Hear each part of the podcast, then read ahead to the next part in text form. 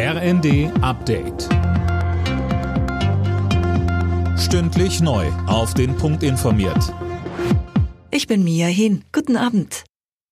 Die Bundeswehr muss in fünf Jahren kriegstüchtig sein. Das hält Generalinspekteur Breuer für nötig, mit Blick auf russische Drohungen gegenüber der NATO, schreibt die Welt am Sonntag. Uwe Schimonek mit den Einzelheiten. Das heißt nicht, dass es dann Krieg geben wird, aber er ist möglich, sagt Breuer. Deshalb müsse man vorbereitet sein, zum einen was Material und Personal angeht, andererseits brauche es aber auch einen Mentalitätswechsel in Bundeswehr und Gesellschaft, so Breuer.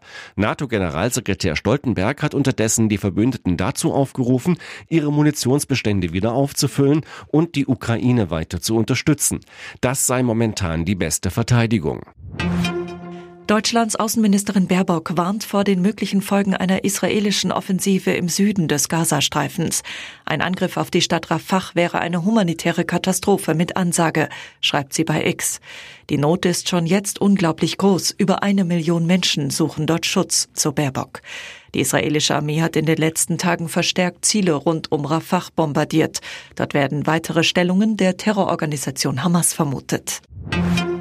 Die Union fordert ein Sofortprogramm, um die deutsche Wirtschaft anzukurbeln. Wie die ARD berichtet, schlagen Fraktionschef Merz und sein Vize Dobrindt in einem Brief an Scholz zwölf Maßnahmen vor.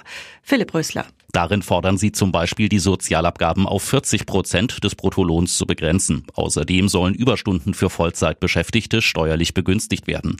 Damit Unternehmen und Beschäftigte im Job flexibler eingesetzt werden können, schlagen sie eine Wochen statt der Tagesarbeitszeit vor. Die Union will ihr Maßnahmenpaket jetzt so schnell wie möglich in den Bundestag einbringen.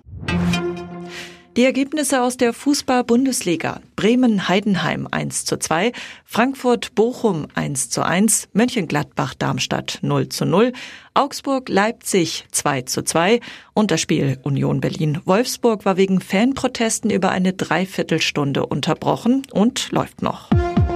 Alle Nachrichten auf rnd.de